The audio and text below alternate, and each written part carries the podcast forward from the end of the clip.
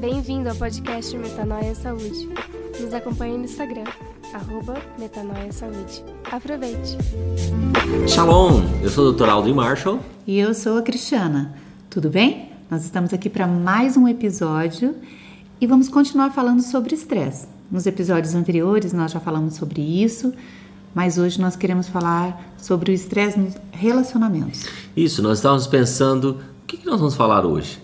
E nós começamos a ver o quanto esse assunto às vezes é pouco discutido, é pouco falado, sobre como o estresse do que nós vivemos no nosso dia a dia influencia o nosso relacionamento, principalmente o nosso casamento. Veja bem, nós temos 25 anos de casados e nesse período eu creio que a Cristiana já casou comigo umas oito vezes. e eu, muito menos, claro.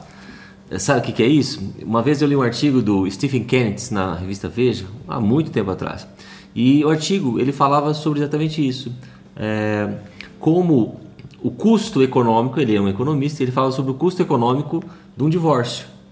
E ele falava assim: quando você vai se divorciar, você vai fazer tudo de novo vai comprar uma, vai fazer uma casa nova, vai comprar móveis novos, vai entrar na academia, vai mudar tudo aquilo que você já havia deixado de fazer. Então a proposta dele, por que você não faz isso com a mesma pessoa, né? É, e eu achei aquele artigo muito interessante. Daí ele falou isso: olha, eu devo ter me casado com minha esposa umas cinco vezes, minha esposa com certeza muito mais. E eu achei muito interessante aquilo, porque quando eu e Cristiana nos casamos, nós cantamos uma música baseado naquele livro de Ruth, eh, no livro de Ruth, aquela passagem muito conhecida, é, um, tá ali no versículo, capítulo 1, versículo 16 e 17. É, é uma música do Asaf Borba e ela fala sobre exatamente aquilo que Ruth declara a Noemi. É, então aquela, vou ler a passagem para vocês. A nora para a sogra, né? Isso. Ela fala assim: Não insistas comigo que te deixe e não mais acompanha. Onde fores irei e onde ficares ficarei. O teu povo será o meu povo e o teu Deus será o meu Deus. Onde morreres, morrerei e ali serei sepultada. Então nós cantamos isso no dia do nosso casamento. E foi tão interessante que já no dia do casamento eu causei um estresse violento para Cristiano. É verdade. Era para ele começar a cantar quando eu entrar, quando abrisse a porta da igreja e eu aparecesse. Mas ele começou a cantar muito antes. Eu estava saindo do carro quando ele começou a cantar. E as, e as pessoas que estavam lá falou, Audrey, você tem que esperar a hora que ela aparecer, né? Você começa a cantar, porque o corredor da igreja era comprido. Não, o corredor era comprido e tinha uma escadaria. Uma escadaria muito grande. Nós casamos na, na igreja que tinha uma escadaria e graças a Deus ela, ela era atleta. Quando ela ouviu que tocou a música e eu comecei a cantar, ela disparou, né? O meu sogro, o senhor Arlindo, não entendeu nada e ela falou assim, eu já era conhecida por ser ligada no 220 e o Aldrin não, super tranquilo, super calmo. Mas quando ele começou a cantar, eu falei, pai, nós temos que correr porque senão não vai dar tempo de eu cantar. É, para entrar na parte certa para cantar. E meu pai, então, ele falou: Não, minha filha, pode ficar tranquila que vai dar tempo. só que eu só sei que eu nem vi.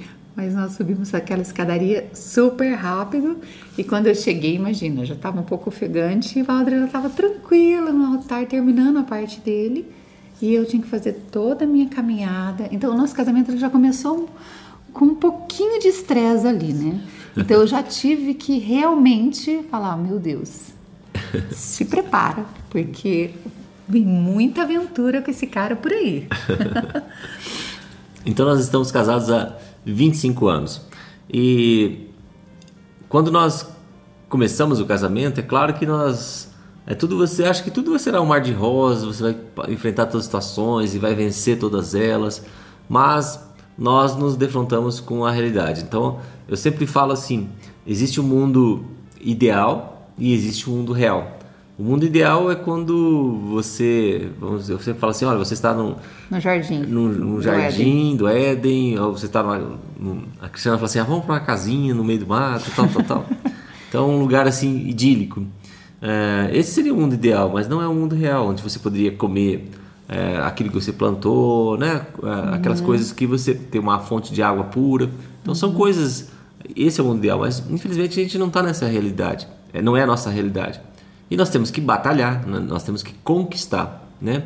Uhum. E quando a gente perde a perspectiva correta de como deve ser essa conquista, é, e, e, o que acontece? Nós já começamos a viver um padrão de estresse, esse estresse crônico, e aí nós é, começamos a alimentar emoções erradas, começamos a, a permitir que emoções tóxicas sejam geradas no nosso casamento. Porque imagina assim, é, nós, você não casa somente com a pessoa, você casa com toda a história dela. É verdade. Né? Você casa com uma família dela uhum. é, e, e ela casa com a sua família, casa com a sua história.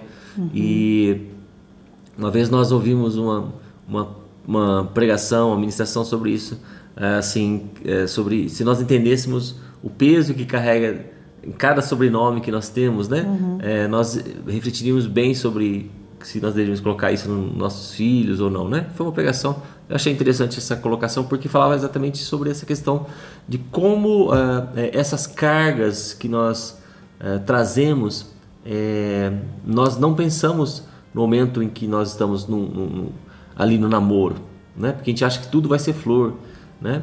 Uhum. E uma coisa interessante que a gente estava conversando é uhum. é que no namoro nós fazemos as cinco linguagens do amor, né? E se você ainda não leu o livro As Cinco Linguagens do Amor, eu convido você a fazer essa leitura, ela é essencial. É algo que vai acrescentar muito para os seus relacionamentos. Não apenas no casamento, com os filhos, mas no seu trabalho, talvez com seus funcionários, com seu patrão, é, com, as, com, as, os seus amigos. É algo assim que vai te enriquecer muito. Porque nós temos essas cinco linguagens de amor. Mas nós temos algumas que sobrepõem as outras, né? Uhum. E é, o autor do livro é o Gary Chapman e ele fala sobre essas cinco linguagens do amor, que seria toque físico, tempo de qualidade, tempo de qualidade dar presentes, palavras de, de encorajamento, encorajamento, e ações e serviços. E ações e serviços né? Quando você faz, é, quando você está no, namorando, ah, você faz as cinco você linguagens faz as cinco linguagens do amor. Você pede né? para ele assim, amor, pega um, um alguma coisa lá naquele bairro do outro lado da cidade. Num minutinho ele faz aquele favor, na maior alegria. Né? O tempo de qualidade nem se fala, todo mundo quer estar junto o tempo todo. Eu lembro quando nós começamos a namorar, às vezes o Aldo saía de plantão e ia para para cidade onde eu morava e super cansado, ele fazia residência, né? Eu fazia época. residência em Londrina, né? E a Cristiana morava em Poricatu, nossa cidade natal. E, e ele saía cansado. É. Então, quer dizer, fazia, fazia aqueles sacrifícios todos para quê? Para estar junto. Então, o tempo de qualidade era, era, era é, é, esse, no namoro é aquela facilidade é. de você ter, né? Um com você outro. acha tudo lindo, né? Porque uma vez eu fui, era aniversário da Cristiana. Ai, não, não, não, essa história não. Não, vamos pular, gente. Não, essa e história eu... não. Não. É, vamos pular essa história. Mas enfim, tempo de qualidade, você sai do seu trabalho e, e aí você faz todo. gira o mundo todo para encontrar a pessoa e aí você fica. E, o tempo parece que nunca é suficiente, né? Então aquele tempo de qualidade você é, expressa de uma forma assim genuína um para com o outro. Dar, dar presentes, então, imagina, é flores, é bombom, é Cartinhas. Cartinhas. Na nossa época era. Tinha cartinha, né? Nossa. Cartões, né? O Essas... Aldrin escrevia cartões maravilhosos, assim, lindos. Nossa, emocionantes. Eu também gosto, gosto muito de escrever. Então a gente trocava cartões, era aquela coisa super bacana. Palavras de encorajamento nem se fala, né? Você admira a pessoa, então você tá lá, nossa, que bonito que você tá, ou que palavra linda você usou aquele dia, nossa, como você é inteligente, como você é capaz. Então, palavras de encorajamento é algo sensacional, né? Você uhum. enche mesmo a, uhum. o coração do outro ali com, com essa linguagem de amor. Toque físico não precisa nem falar, né? Então, de você estar tá perto, você quer estar tá de mão dada, você não caminha com sem estar de mãos dadas nenhum minuto, ou abraçado, né, ou ombro a ombro, mas o toque é, é algo assim que você quer estar perto do outro, né, uhum. no tempo de namoro. Faltou algum? Ações e serviço. Ações de serviço, dar presentes, tempo de qualidade, eh, palavras de E o encorajamento toque físico. Né? e o toque assim. físico. Então, quando você faz no namoro, você faz as cinco. Mas quando você casa, aí a linguagem que é, é a sua linguagem começa a se começa a aparecer. E se a pessoa tem o seu cônjuge tem um outro, uma outra linguagem, o que acontece? Vai ter um choque, Vai porque ter- cada um vai amar na sua linguagem. Vai amar na sua linguagem e você não consegue e você se você não percebe isso, o que vai acontecendo? Você não vai se sentir o, o, o baldinho lá da linguagem começa a ficar vazio. E aí o que acontece é o que nós ouvimos muitas e muitas vezes. Ele não me ama mais, eu não amo mais ela, né? Por quê? Porque não existe essa identificação, né? Então esse livro é, vai fazer muito bem para o seu relacionamento, para o seu futuro relacionamento. Porque né? você vai acabar amando o outro é, na linguagem dele, na linguagem que, que, que ele tem facilidade de receber, né? Eu e Aldra, a gente tem algumas linguagens de amor parecidas, né? Mas, é, lógico que o Aldra tem a dele e eu procuro amá-lo na linguagem dele. E ele sabe a minha, então é, ele procura me amar na minha linguagem, aquela linguagem que é que, sobrepõe as predominante. É, a né? predominante. Então isso é muito importante, não só no casamento, como nos filhos também. Muitas vezes a gente ouve assim: eu dei o mesmo amor para os dois, eu fiz as mesmas coisas para os dois, é, sem distinção, mas cada um é, se sente amado em uma linguagem. Então, se você amar da mesma forma, um vai se sentir amado e o outro não. Às vezes, para um é, é tempo de qualidade, o outro Palavra de é, encorajamento, ações de né? serviço. Eu brinco sempre com o Aldri porque o Amilson, o irmão dele, É. a linguagem de amor dele é ações e serviços. Isso. E essa linguagem de amor do Aldo tá lá pra baixo, né? Então, às vezes, quando ele ia na minha casa passear, ele chegava e fazia tudo na minha casa. E consertava uma lâmpada, uma portinha que estava estragada, que se fosse depender do Aldri, meu Deus. Era consertado imediatamente. Não, jamais. A Isabela brinca muito, até ela falou pra gente que contou pros amigos dela eh, as historinhas do Aldrin, que às vezes se, se deixa uma coisa lá, fica um tempão. Olha. Porque eh, ele não tem essa linguagem como predominante. Já o irmão dele, o Amilson, ele chegava em casa e já falava, cunhado, o que, que é isso? Isso aqui, isso aqui, isso aqui. Eu falei, Amilson, minha casa estava esperando você chegar, às vezes a gente brincava. Então, isso é importante, porque se às vezes é, a esposa, né, se essa, essa ação e serviço fosse muito importante, eu ia pensar assim, nossa, o Aldo não me ama, eu já pedi tantas vezes para ele trocar esse spot, ou trocar essa lâmpada, ou, fazer isso. Então, quando ele não faz ou, co- é, essa ação e serviço, se essa é a minha linguagem predominante, eu vou achar, ele não me ama. Puxa, já pedi tantas vezes, tantas vezes. Então, é, é importante isso, porque aí você, quando você identifica o outro e você sabe que ele está te amando na sua linguagem, você se sente muito amado, porque você sabe que não é a linguagem de amor dele. Mas quando ele te ama na linguagem dele também, que é a linguagem predominante dele, mesmo que não seja a sua, você identifica isso também. Aí você também se sente amada. Então você se sente amada na sua linguagem quando ele usa e quando ele te ama na linguagem dele, porque você sabe que é que ele está te amando também. Então isso é muito importante. Então te encorajo a ler esse livro e a mudar aí a história do seu relacionamento. Colocado isso, aí você começa a se defrontar com as situações reais, as situações, imagina toda aquela carga, toda essa questão da linguagem do amor que a gente falou, toda aquela carga familiar, a forma como você reage às circunstâncias, às situações, é diferente é, em uma família da outra.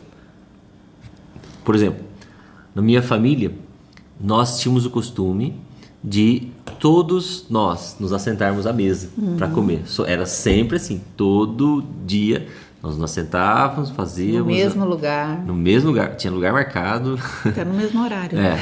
E, e assim, na casa da Cristiana era um outro costume. Né? Havia problema, é, tinha o, o- o certo e errado? Não, não tinha certo. Eram modos diferentes de funcionar. Só que, como você vem com todo um, um caldo cultural, um caldo emocional, você começa a julgar. Você começa a falar assim, ah, esse, esse jeito é errado, né?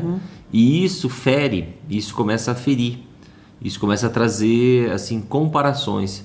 E, e quando você é ferido, você se defende. Isso é, um, é algo natural. Né? Deus nos cria assim para que quando você é, é ferido, você possa se defender de uma, de uma agressão, né?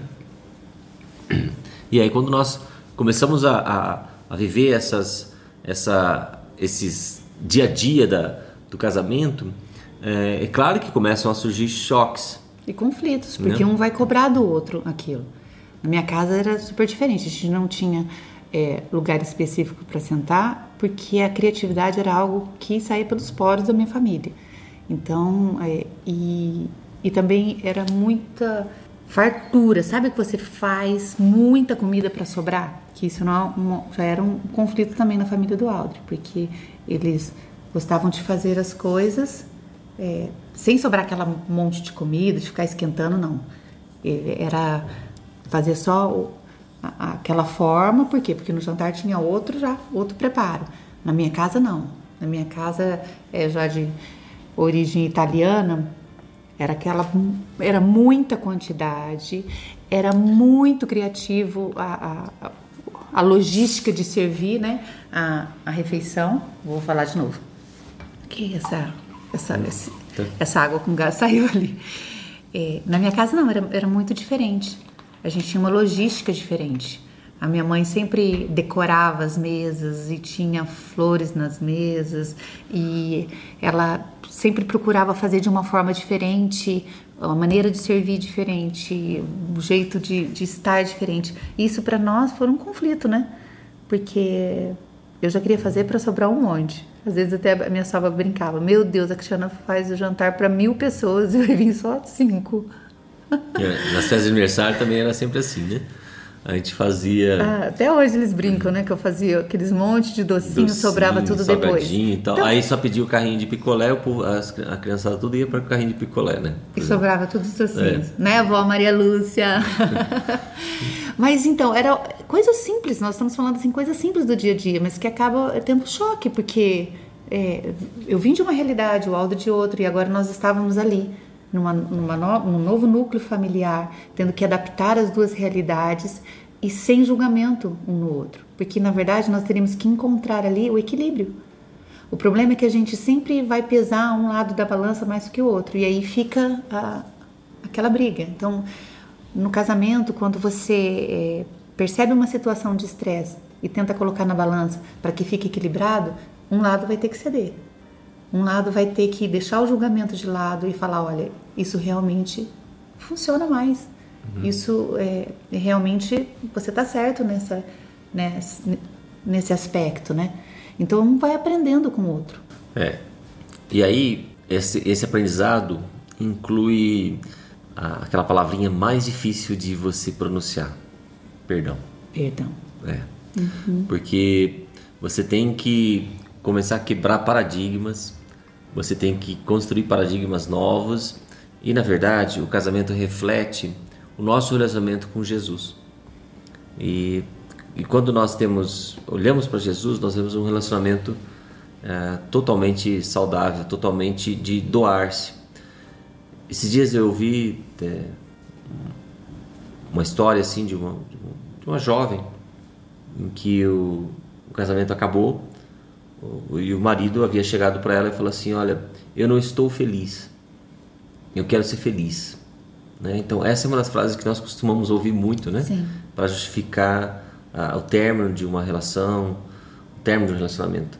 E, e eu falei para ela: Olha, eu entendo que você, no casamento, você só pode ser feliz quando a outra, quando faz a outra pessoa feliz.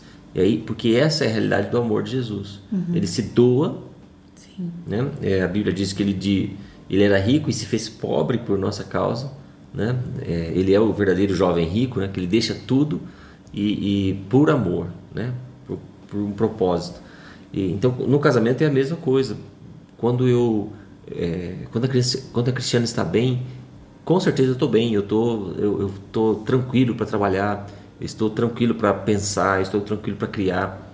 É, mas quando ela está mal, é, isso me afeta de uma forma assim que você não consegue mais ter aquela concentração, aquele foco, né? A mesma coisa acontece com ela. Quando eu não estou bem, ela sofre. Então, quando, a, quando nós ouvimos aquela expressão, ele se torna uma só carne, é exatamente isso. Você tem uma, uma união de alma, né? Assim, você começa a, a pensar o pensamento do outro, a funcionar como o outro é, funciona, né? As pessoas falam assim, nossa, como você se parece, a gente vai se parecendo mesmo, né? Porque exatamente eh, você começa a, a pensar mais no outro do que você, em você mesmo, porque você começa a entender que é, você só pode ser feliz quando faz o outro feliz. Você só pode estar bem quando o outro está bem, né? É, ontem, é, ontem mesmo a gente estava assistindo um seriado é, sobre isso, né? Onde o marido, a esposa havia morrido de câncer, né? 40, uhum. É, 40 e poucos anos de casamento. E aquele a primeira noite aquele aquele homem chega no seu, no seu, quarto e vai dormir sozinho e ele pede para o amigo fica aqui comigo na minha casa porque eu não consigo ficar sozinho né então imagina você não consegue mais se ver sem outra pessoa né? e por isso a palavra perdão é tão necessária né então quantas vezes eu eu comecei a aprender a, a pedir perdão né porque a gente é ensinado a é, lutar pelos seus direitos, lutar pelas suas opiniões, lutar pelas suas é, seus argumentos, né? Você argumenta, você combate, você quer ter seu dono da razão e com isso você começa a ferir a outra pessoa, você começa a é uma forma de defesa, né? É. Você precisa defender os seus valores, seus ideais, mas aí você começa a ferir a identidade do outro. E a gente percebe que Jesus não, não faz isso, né? Então, é, quando há um, um, relacionamento entre pessoas imperfeitas, ele só vai ter equilíbrio quando esses seres imperfeitos eles dependerem totalmente do perfeito amor que está estabelecido sobre aquele relacionamento. Porque é impossível duas pessoas imperfeitas conviverem juntas e serem bem-sucedidas. É preciso que, que há esse esse amor perfeito, né? Que uhum. estabelece a, a união ali do, do uhum. casamento. E você falou uma coisa muito interessante, importante. É, ferir identidade. Como é fácil a gente ferir a identidade. Como é fácil a gente é, diz, dizer assim: ah, você é, ah, sei lá, incompetente, você é. Ah, você é lerda, você é isso, você é aquilo. Uhum. Não é? Eu lembro que você falava, chegou a pedir, por exemplo, para Isabela, você chegou e pediu perdão, né? Sim. Para ela. É quando Deus me, me alcançou, né, me restaurou e na minha identidade, a primeira coisa que eu fiz quando eu cheguei em casa, eu pedi perdão para Isabela. Eu falei, Isabela, eu quero te pedir perdão. Ela era tão pequenininha, ela nem entendia, mas é, no reino, no mundo espiritual, né? Uhum. É, a, a, esse entendimento. Então, quando você pede perdão, você não precisa se preocupar se o outro está entendendo, se ele vai te perdoar, ou nada disso. Você está liberando uma palavra poderosa que é capaz de recolher e aniquilar todas as outras que você já proferiu. E eu pedi perdão. Eu falei, Isabela, eu quero te pedir perdão por todas as vezes que eu falei que você era teimosa. Você não é teimosa. Às vezes você faz uma teimosia, eu preciso te corrigir, mas você não é teimosa. Eu quero recolher essas palavras. Isso é muito importante porque nós vamos ferindo a identidade e é aquela pessoa tão indefesa, né, que são os nossos filhos quando são pequenos, eles vão crescendo acreditando naquela identidade errada sobre a vida deles.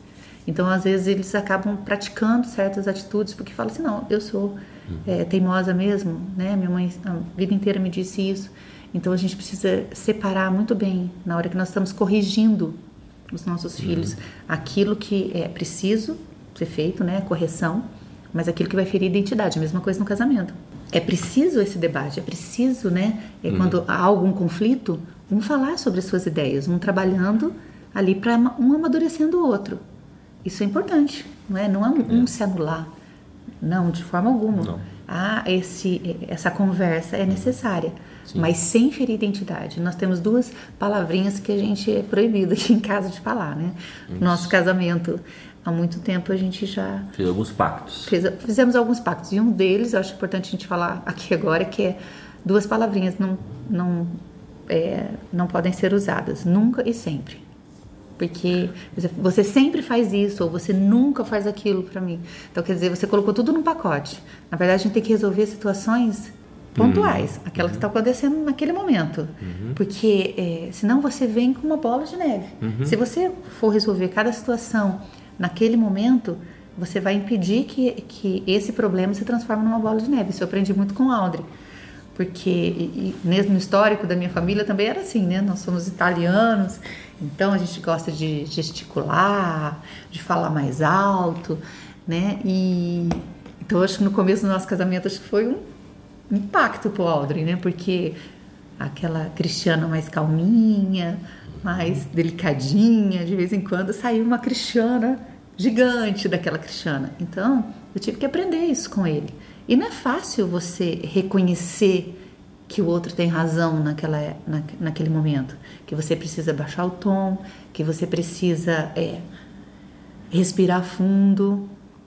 Então, é, esse tempo, esse time é muito importante, porque se você perder, se você não falar também naquele momento, se você ficar guardando, você vai implodir. Exatamente. Então é, é, é muito importante o casal achar isso.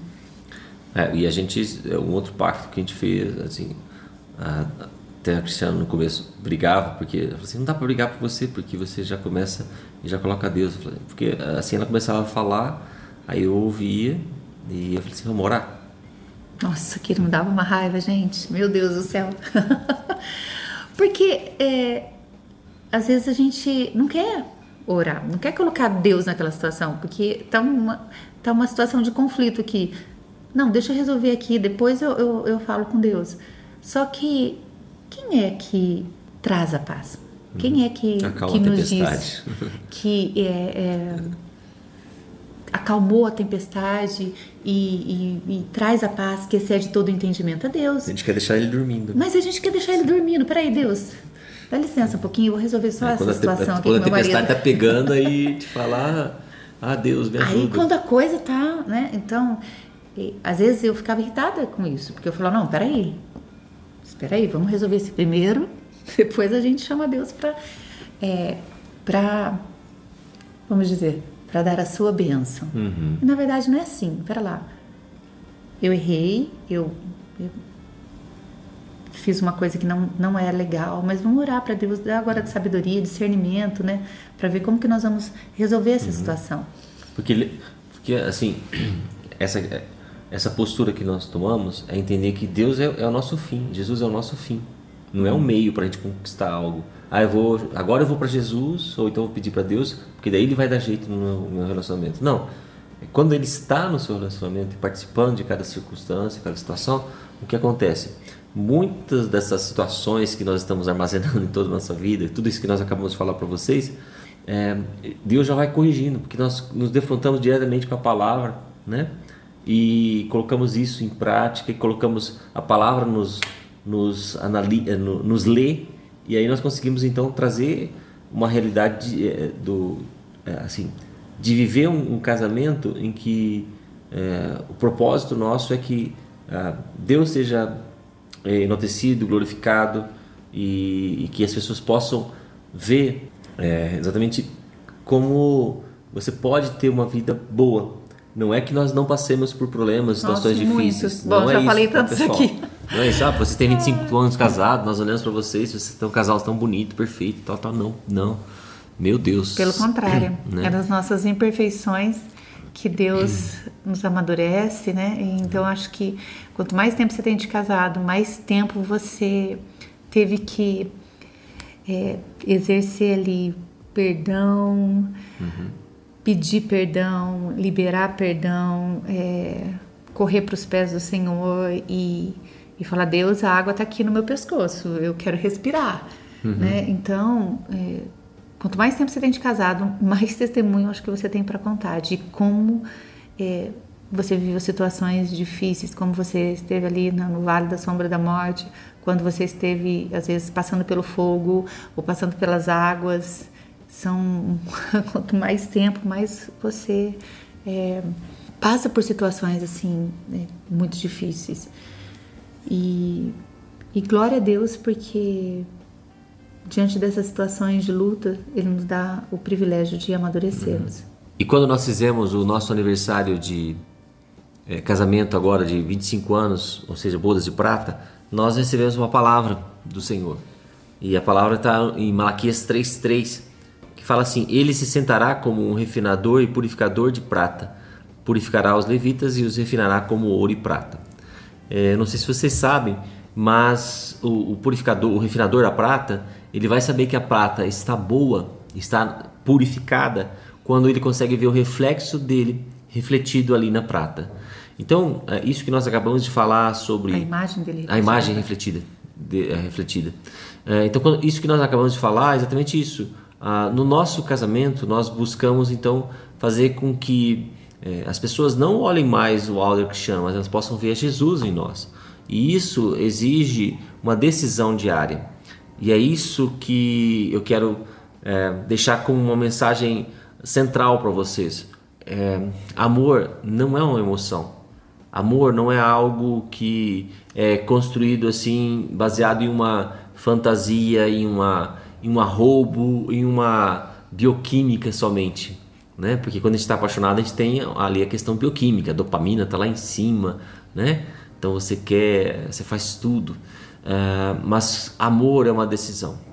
Então todas as manhãs eu acordo e, e declaro para Cristiana: eu te amo. E eu, quer dizer, aquilo está mostrando para ela que eu decidi amá-la, apesar de todas as, as, circunstâncias, todas as situações que uh, às vezes podem ser contrárias a isto, eu decido amá-la.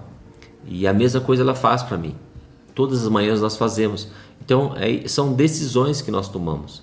Então, nós fizemos alguns esses pactos para que nós possamos enfrentar as situações do dia a dia. Nós passamos por muitas situações. E uma das palavras, ah, e uma outra, uma outra decisão que nós tomamos também na nossa nosso casamento é não existe a palavra divórcio. Divórcio não é uma opção para nós. Divórcio não é algo que faz parte da nossa do nosso vocabulário.